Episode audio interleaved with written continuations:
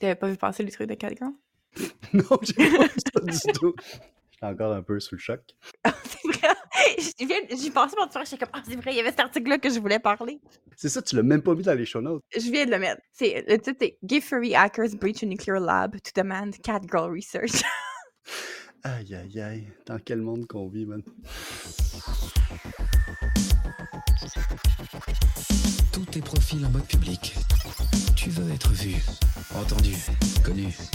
Eh bien, s'il n'y a que ça pour te faire plaisir. Les pirates ont pénétré et détruit les systèmes informatiques de nombreuses entreprises en introduisant plusieurs virus. C'est pas un virus, c'est pire, c'est un verre. Un verre, un verre. Wow, accrochez-vous, l'émission commence 4, 3, 2... Ces conneries, c'est ma carte. Cette semaine, dans l'épisode, on parle de comment on va tout être transformé en trombone par l'intelligence artificielle.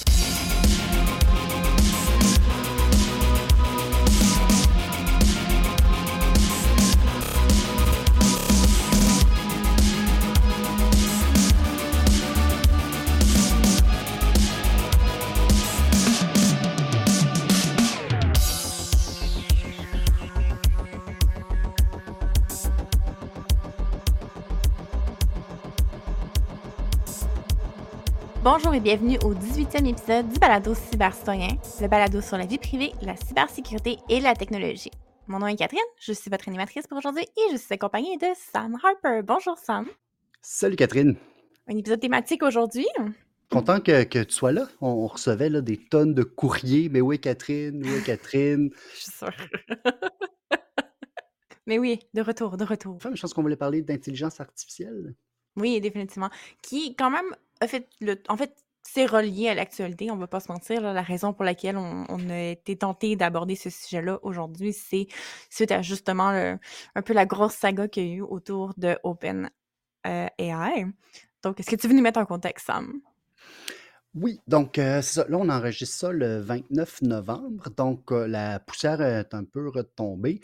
Euh, mais si vous n'avez pas suivi la saga, je vais essayer de résumer ça du mieux que je peux.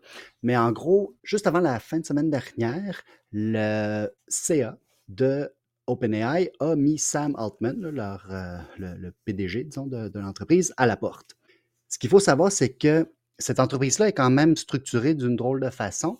Quand ça a été créé en 2015, ça a été créé comme une OBNL dont l'objectif était de créer ce qu'on appelle le Artificial General Intelligence. Donc, c'est pas juste l'intelligence artificielle comme on la connaît maintenant, qui est par exemple euh, soit des choses comme ChatGPT, qui sont des, des, des- des modèles de langage qui te permettent par exemple de, de, créer des phrases, etc., ou créer des images comme euh, euh, DALI ou des choses comme ça.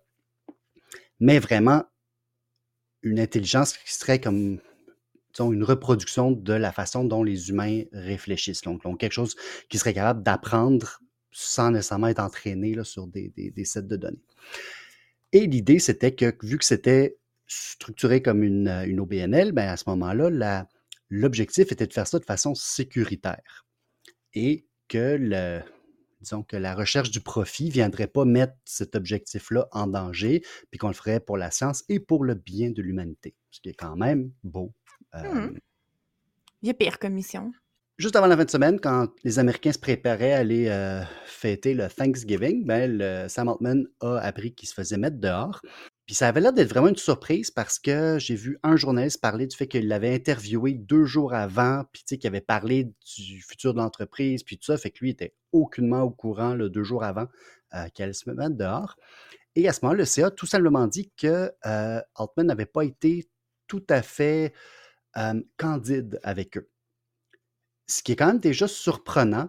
Euh, souvent dans ce monde-là, là, quand quelqu'un quitte ou se met à la porte, euh, c'est souvent, euh, tu sais, on parle de il est allé relever des défis dans sa vie. Mhm. Tu sais, on- on- c'est rare que les gens vont dire quelque chose qui fait ressembler à genre, il nous a pas dit la vérité ou il nous a menti ou là, la machine à rumeur est partie. Est-ce que, est-ce que le gars s'est mis de l'argent dans ses poches? Est-ce qu'il a fraudé l'entreprise? Est-ce que c'est ci? Est-ce que c'est ça? Puis, tu sais, les détails sont encore, je dirais, inconnus.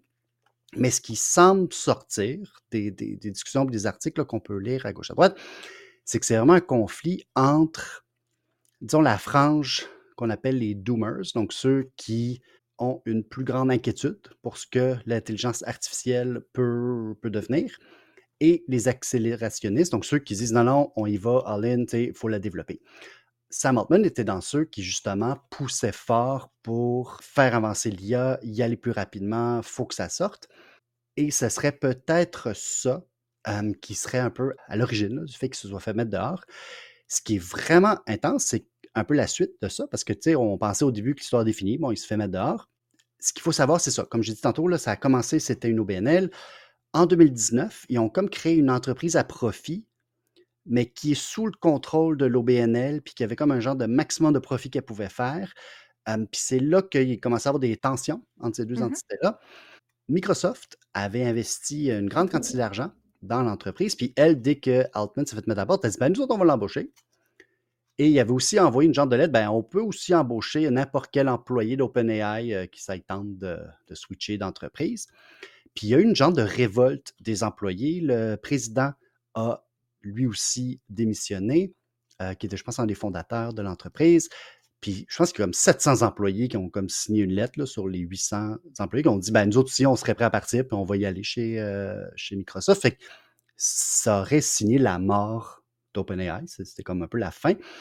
Et donc, moins d'une semaine après s'être fait mettre à la porte, il est revenu à, l'entreprise. Et les membres du CA qui étaient opposés à lui, ben, eux sont plus là. OK.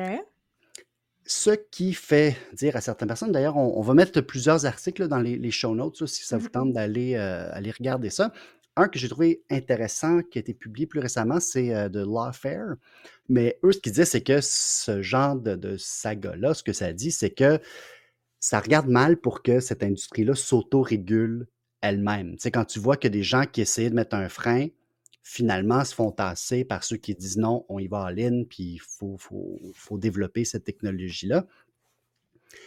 Ben, ça dit que c'est peut-être pas l'industrie qui va elle-même se, réguler, puis peut-être qu'il faudrait que les, les, gouvernements comme mettent leur culotte, puis ils décident d'appliquer des règlements. Puis euh, je suis pas sûr que c'est la fin de toute cette saga-là, là, mais en tout cas. Euh... Probablement pas. Mais c'est vrai que tu parles justement de guidelines tout parce que je voulais plugger définitivement le livre Super Intelligence par Nick Bostrom, vu qu'on allait parler des AI. Puis, tu sais, je sais qu'un des trucs qui est le plus connu pour, c'est la fameuse le métaphore par rapport au paperclip. Euh, je sais que c'est. Moi, personnellement, je trouve ça très drôle, sachant qu'un des géants là, sur le AI en ce moment, c'est Microsoft, avec une version potentiellement intelligente de Clippy. Donc, ça me fait rire de penser à l'histoire du paperclip. Mais quand tu parles de régulation, je pense que c'est plus intéressant d'aller parler de la fable que l'auteur utilise pour illustrer ses propos, qui est la raison pour laquelle il y a un hibou, en fait, sur la page couverture pour ceux qui n'ont jamais vu le livre. Il y a un super bel hibou, là, stylisé, etc. Puis ça réfère à un genre de fable euh, où est-ce que, justement, tu as un groupe de, de sparrows, des moineaux, genre, c'est quoi mm -hmm. en français? Des, de, des moineaux, qui ouais. décident que sont donnés de se faire manger par les hiboux, puis que la façon de se protéger, c'est d'aller euh, trouver un petit bébé hibou, puis de le faire devenir leur servante, puis de le modeler à leur, euh, à, leur euh, rite, etc., pour se faire protéger, pour qu'il qu soit grand et fort, puis qu'il bâtisse des nids, etc., etc. Puis il y a deux camps, en fait. Il y a les gens qui sont comme « let's go, on va aller chercher le petit bébé hibou », puis genre « work out comment qu'on va faire son élevage ». Puis il y a comme un, sparrow qui est déjà un petit peu poqué, genre qui est un petit peu plus euh, effrayé de la vie, qui leur dit on devrait peut-être penser à comment on va planifier l'éducation de notre hibou avant de rentrer un potentiel hibou qui va nous dévorer quand il va être devenu grand. Tu sais, comme planifier en avance. Puis, euh, la fable, elle est pas complète. Donc, on sait pas, en fait, éventuellement ce que les moineaux décident ou qu'est-ce qui se passe avec leur futur bébé hibou. Euh, mais ça me fait penser justement au concept de là en ce moment, en train de développer quelque chose. Puis effectivement, les mêmes deux gars, il y a des gens qui sont comme let's go, on figure ça pendant que ça se passe, on est en contrôle, tout va bien. Puis t'as les gens qui sont comme peut-être qu'on devrait faire une boîte, un encadrement, une législation quelconque euh, autour de ça. Ouais. Puis, je sais pas, moi, je, personnellement, j'ai un camp. là. Je pense que je pense que la ligne éditoriale est quand même relativement claire de notre côté. Je pense que les deux, on est quand même pro-régulation dans ce contexte-là en particulier. Je sais pas toi. Tu sais que je Oui. parle pas toi? Ouais, définitivement. D'habitude, quand il y a des projets de loi en cybersécurité, on est comme yes, pas comme. Fait que définitivement, on est plus pro-régulation d'habitude dans ce, ce contexte-là. Euh, mais tu sais, c'est pas. Il y en a plein. là, Il y, en- il y a beaucoup de critiques, justement. En fait, ce que je remarque, c'est que les gens qui sont très accélérationnistes sont plutôt sais, sont, sont motivés par la gain, être le premier à atteindre ça parce qu'il y a un avantage financier profitable d'être le premier, d'être le champion. Puis j'ai l'impression que leur interprétation de tout passe beaucoup par oui, mais l'argent au final.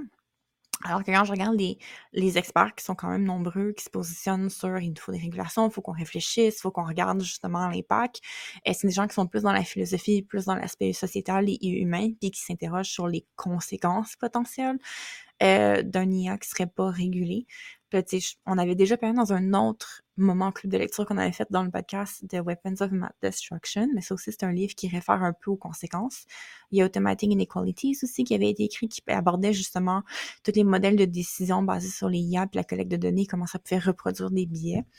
Euh, fait que bref, I guess que mon point, c'est moins définitivement. Moi, personnellement, ça m'inquiète que justement le CA soit maintenant surtout doté de gens qui sont en mode on y va le plus rapidement possible sans la prudence.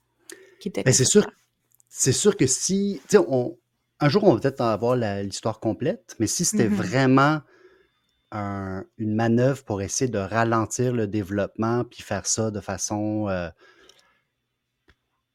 euh, sécuritaire, ou en tout cas, ça n'a vraiment pas marché. Là. Ces gens-là se sont tirés dans le pied d'une façon catastrophique. Là. en tout cas, si c'était ça leur objectif, malheureusement, ce, ce camp-là se retrouve vraiment affaibli. une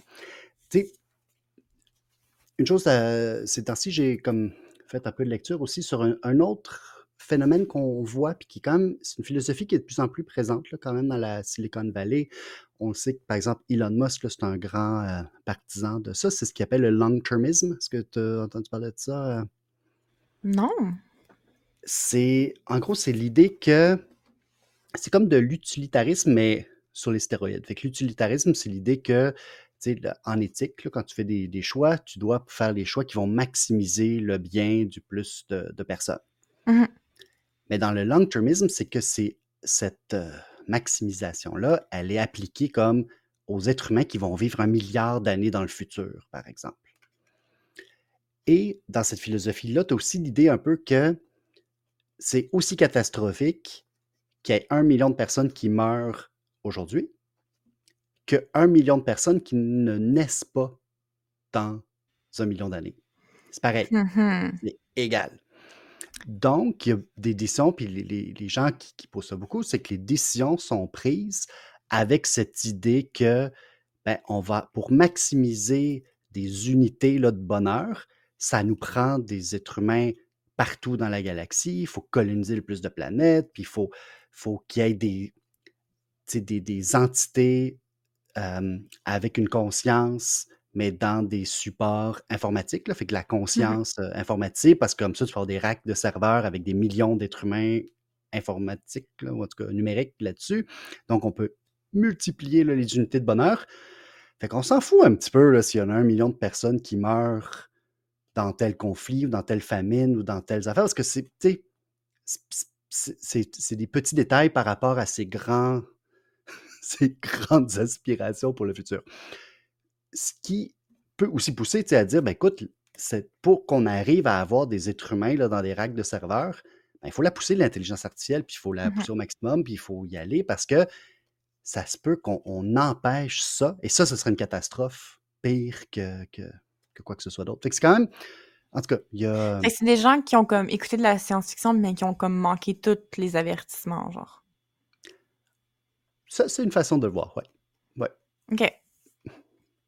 Parce... c'est comme ça. Ils n'ont pas entendu les leçons de nulle part. C'était juste comme, looks fun, let's go. ouais, ça a l'air bien. Oui, tu regardes le quatrième de couverture d'Asimov, puis tu te dis, ouais, c'est ça que je veux comme société-là. tu n'as pas vraiment lu le livre. Euh, j'adore ça quand la dystopie est interprétée comme un mode d'emploi et non pas un avertissement, mais euh, cool, cool, cool. Tu voulais nous parler de l'Australie, puis on n'est plus sûr si ça existe, c'est ça?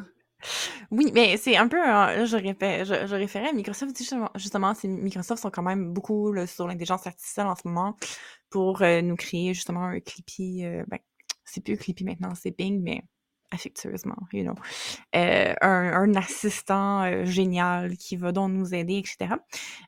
Puis l'affaire, en fait, c'est que, tu sais, Bing, l'assistant Bing est comme connecté à l'Internet d'intelligence artificielle. De, Puis, euh, quand on lui demande si l'Australie existe, il est comme pas sûr.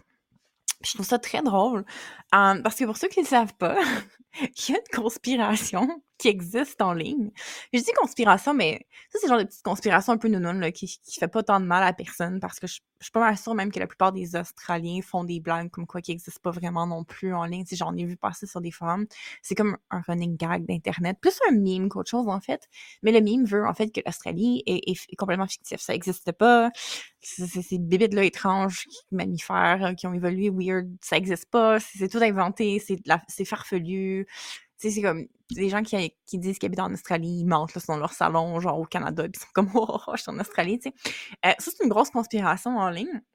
Puis l'affaire, c'est que c'est tellement gros qu'à ce point-ci, euh, en fait, le bug a comme été corrigé, I guess qu'ils ont comme modifié le dataset de réponse, mais euh, il y a eu un moment où est-ce que lorsqu'on demandait à Bing est-ce que l'Australie existe, la réponse était pas oui. Puis je trouve ça génial, sachant qu'on va, euh, qu'on essaye en fait de,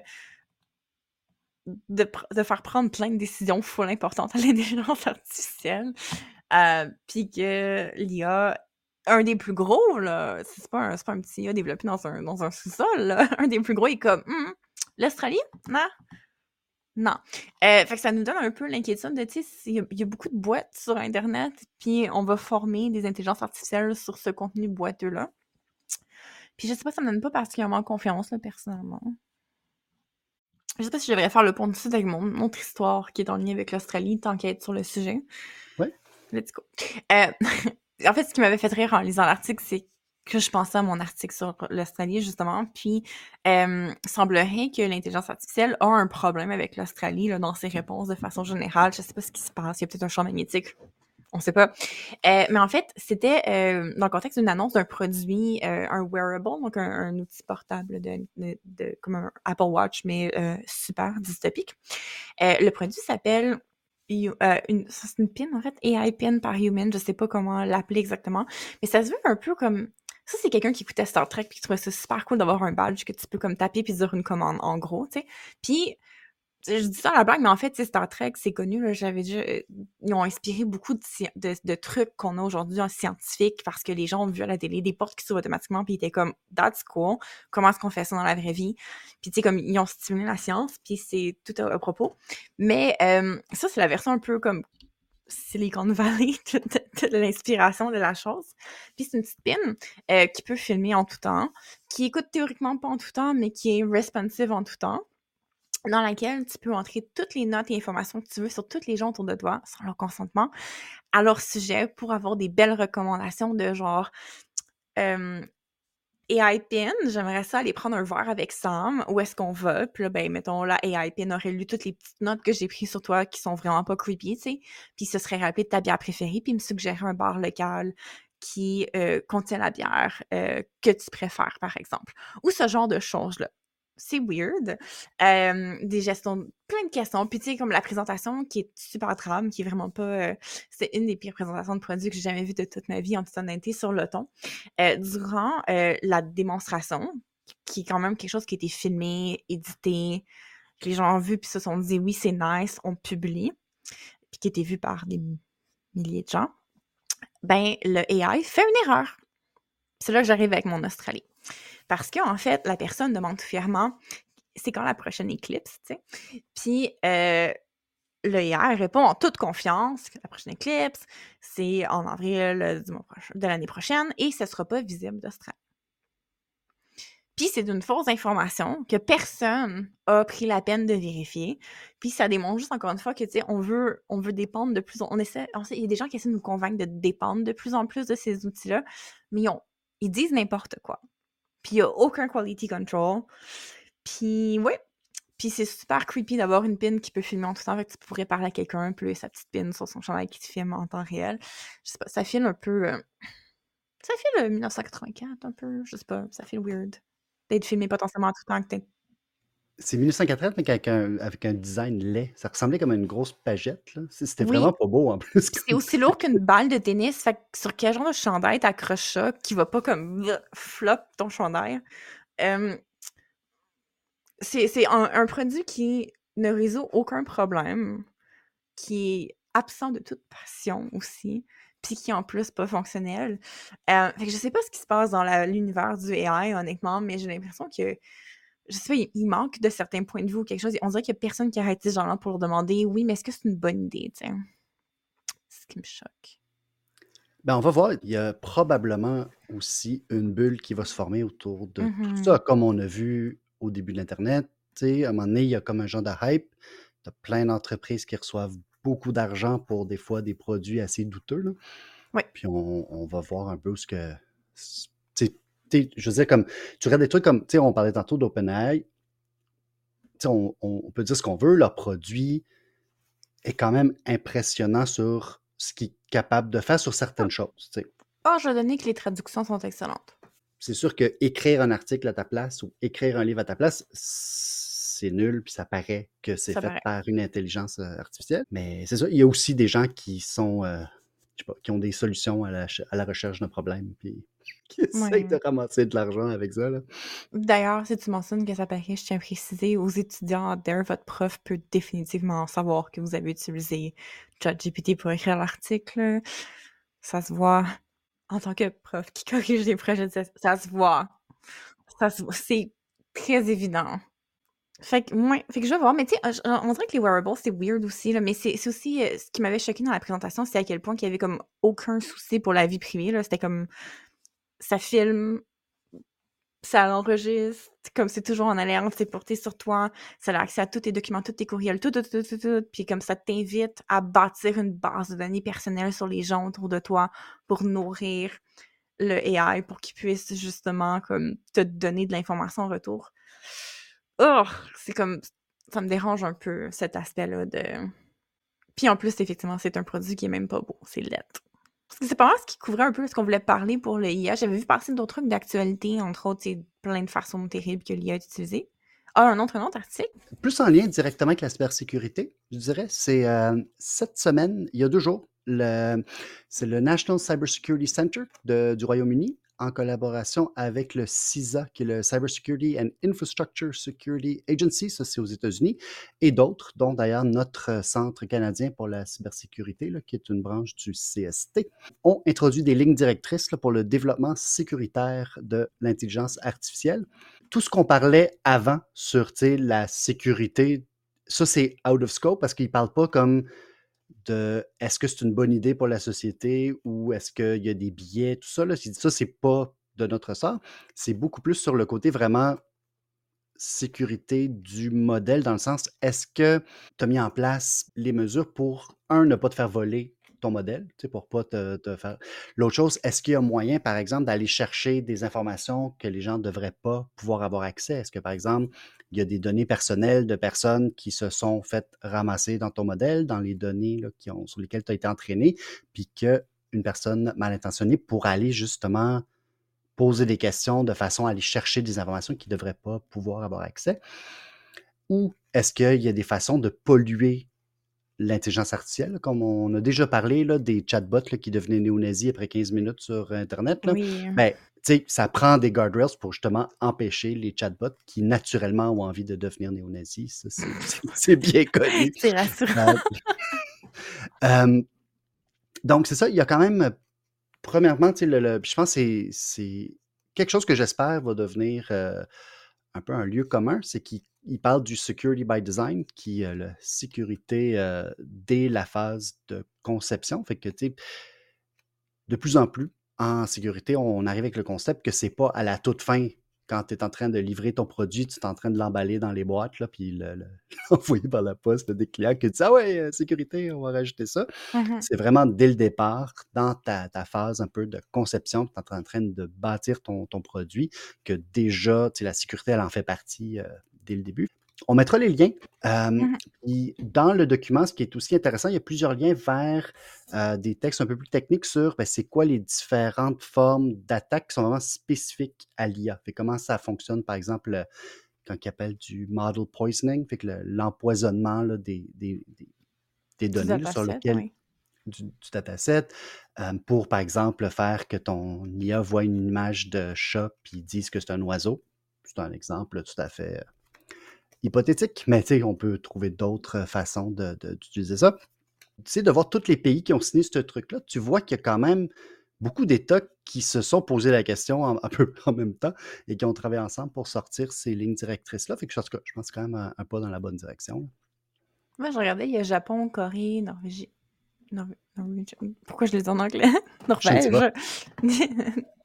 Euh, Pologne. Il y a quand même beaucoup, beaucoup de pays là, qui sont. Ouais. Nouvelle-Zélande, Canada, Australie. L'Australie Oui, l'Australie est là. Vois, est tannée elle de se faire dire qu'elle n'existait pas. Oh là là. Mais euh, tu sais, je trouve ça intéressant qu'on s'interroge sur la sécurité en développement, mais que l'utilisation aussi là, éventuelle qu'on devrait définitivement encadrer un peu plus. Puis tu sais, là, je pense justement à l'article euh, dans les écoles britanniques, il y a un enjeu en ce moment là, qui est assez important pour que The Guardian en parle, qui était que les, enfants à l'école se servaient justement d'outils de, génération IA pour faire du matériel pornographique avec le visage de leurs collègues de classe, puis ensuite faire de l'harcèlement. C'est dark, hein? Euh, puis, euh, tu comment t'encadres ça? Le genre de usage néfaste, justement, là, qui peut se faire avec ce genre d'outils-là. Fait que, ouais, c'est le fun de penser à la sécurité en développement puis tout, mais je pense qu'il faut, on est rendu à se questionner sur l'utilisation puis concrètement dans la réalité parce que les outils sont rendus accessibles. Oui, ben, ce genre de choses, c'est ça. c'est- on- on- tu rajoutes un sujet qu'il faut que tu jases avec tes kids. Là. Ah, définitivement. Ah là là. Ce serait pas facile. hein. Sinon, si on tombe un peu plus dans euh, l'actualité, moi j'avais trouvé ça très drôle quand j'avais vu cette nouvelle-là passer sur LinkedIn. Euh, du weaponized compliance que j'appelais. Est-ce que tu nous en parler? Oui, il y a un groupe de cyberextorsion, donc AlphaV. Eux, c'est un groupe. On, utilise souvent le terme rançon logiciel, mais eux, par exemple, ils ne vont pas, ils vont pas euh, déployer de logiciel pour chiffrer les données. Fait que tu ne vas pas te retrouver avec tous tes appareils gelés que tu ne peux pas utiliser. Ils vont tout simplement voler tes données, puis ensuite te demander une rançon. Puis sinon, ils vont diffuser tes, tes, euh, tes données publiquement. Donc, ils ont attaqué une euh, compagnie du nom de euh, Meridian Link. Pas longtemps après ça, ben, ils ont fait une plainte au SEC, qui est comme un peu notre euh, commission d'accès à l'information. C'est ben, c'est celle qui s'occupe aussi là, des, des entreprises et tout ça. C'est un peu comme un mélange entre notre CAI et notre autorité des marchés financiers. là. C'est comme un genre de... Pour leur dire que l'entreprise n'avait pas déclaré son, son incident de confidentialité. Qui est obligatoire de faire dans l'industrie obligatoire. Oui, puis je veux dire, avec la loi 25, ça devient aussi obligatoire au Québec de euh, dévoiler les instants de confidentialité dont on est victime. Puis ça se pourrait qu'éventuellement des groupes comme Alvi fassent la même chose, puis envoient un petit courriel là, à la commission d'accès à l'information pour dire Hey, euh, un tel, euh, on l'a hacké, puis il vous l'a pas dit, fait que vous devriez taper dessus. Puis envoyer un fine. C'est soit tu payes une rançon ou tu payes un, Ouais. un frais, finalement.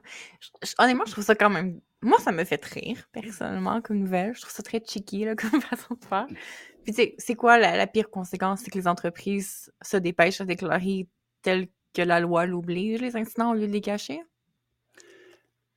Mais les cachets, je pense que c'est en- ces jours-ci, c'est c'est un peu illusoire. Là. Je veux dire, ça finit souvent par sortir. Oui, mais on avait vu une, une data que le nombre d'entreprises qui payaient là, la rançon, malgré tout, c'est quand- c'était quand même élevé, là. Fait que, Oui. de- Mais dans ce cas-ci, c'est parce qu'ils n'ont pas payé. Fait que le revers de ça, c'est que oui, ça pourrait pousser les entreprises à, hmm, à se conformer puis à dévoiler les incidents, mais ça pourrait aussi les inciter à payer plus rapidement pour justement garder ça sous le tapis. on va voir, on va voir être quoi la conséquence. Mais sur, sur le coup, comme première, comme première euh, instance de la chose, c'est quand même un peu drôle. c'est quand même un peu drôle euh, de, de juste comme utiliser comme arme, en fait, comme punition, la loi. Ouais. Je veux, je veux dire, je- des plus pour l'imagination de la chose. Ouais, La créativité. On donne des points pour la créativité là-dessus, je pense. Euh, L'autre nouvelle, euh, un doxing. Ouais, ça, c'est une histoire étrange. Euh, je sais pas, je pense qu'on en a déjà parlé du groupe Killnet sur le balado ici. C'était un groupe qui s'est surtout fait euh, parler de lui depuis l'invasion de l'Ukraine par la Russie en faisant du, du activisme, donc de l'activisme par des méthodes de hacking sur des cibles de l'Occident. Principalement, c'était des gens qui faisaient des campagnes de DDoS. Là. Fait qu'est-ce que c'est eux qui étaient derrière les dernières campagnes qu'on a vues, euh, par exemple, euh, à l'aéroport ou euh, des sites web gouvernementaux, tout ça? Je ne sais pas, je ne me rappelle plus exactement quelle euh, victime là, qui avait revendiqué. Mais en tout cas, il était très actif là, dans ce, milieu-là avec d'autres groupes. Le, chef ou le leader de Killnet, c'est un- une personne qui utilisait l'alias Killmill. Puis justement, il a été doxé, mais par un média russe, par Gazeta.ru, qui est un journal euh, qui appartient là, à un oligarque euh, proche du pouvoir. Pour ne pas être accusé de propager de la désinformation, je dois malheureusement faire une petite correction. Gazeta.ru appartient à la société de portefeuille Rambler Media Group.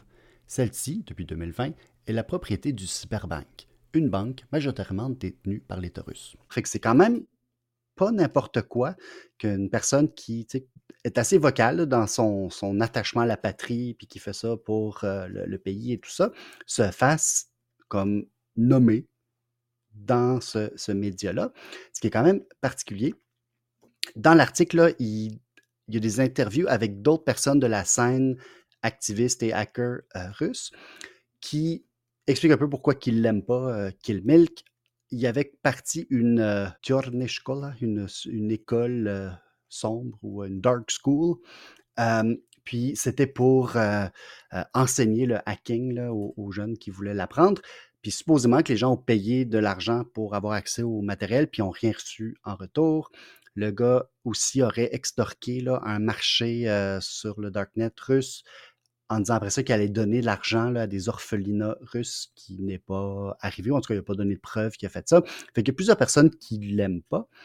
Sur le site de Zataz, il y a Damien Bancal, qui est un journaliste là, qui, euh, d'ailleurs, était là au dernier Hackfest, qui rapportait un message justement dans les dernières semaines. J'essaie de le trouver sur Telegram, je n'ai pas réussi à le retrouver où euh, Killmilk parlait du fait qu'il y avait beaucoup de personnes, surtout des gens qui avaient été mobilisés par l'État, qui disparaissaient, puis qui avaient, tu sais, que leur femme et leur blonde cherchaient leur euh, chum, leur euh, mari, puis que l'armée répondait pas. Fait que là, ils faisaient comme un genre d'appel à ce que euh, l'État russe euh, soit plus transparent, puis ils disent ben, qu'est-ce qui arrive avec les gens qui meurent au front là, en, Ukraine?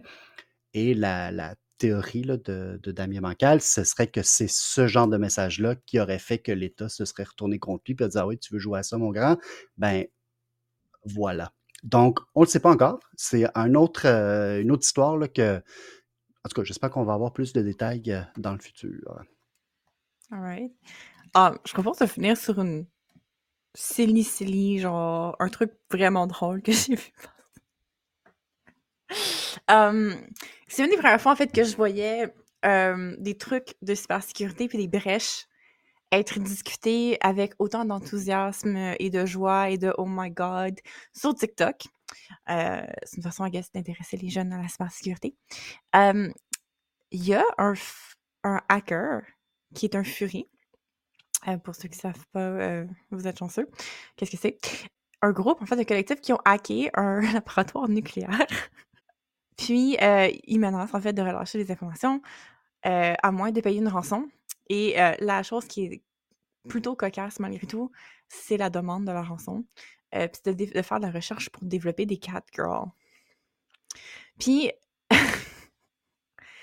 qu'est-ce qui va arriver avec cette histoire-là? Honnêtement, c'est tellement absurde, comme c'est pas une demande qui peut te rencontrer, tout simplement, c'est juste absurde. Um, mais c'est le fait qu'un groupe a réussi à, à, aller attaquer des données dans un, un truc de recherche, laboratoire nucléaire, de, de trucs nucléaires aux États-Unis. C'est un peu inquiétant.